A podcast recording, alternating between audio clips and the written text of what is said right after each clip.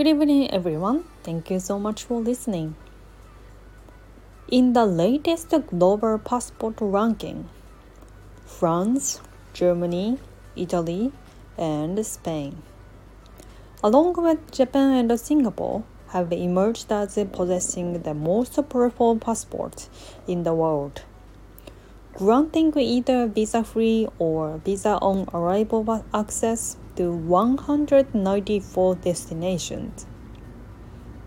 Why is the Japanese passport considered the strongest globally?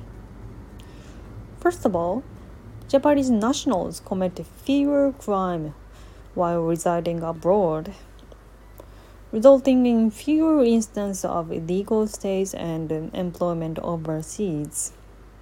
Second, Japanese travelers are highly regarded by many countries, which anticipate their arrival for business or tourism purposes.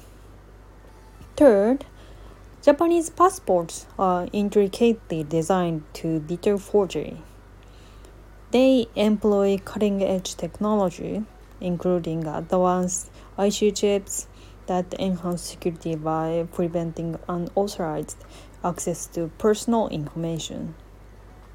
Additionally, special techniques are used for paper and ink to make counterfeiting challenging. Since 2020, the Visa pages have featured Katsushika Hokusai's 36 views of Mount Fuji in the background, further enhancing security through intricate design. Thank you.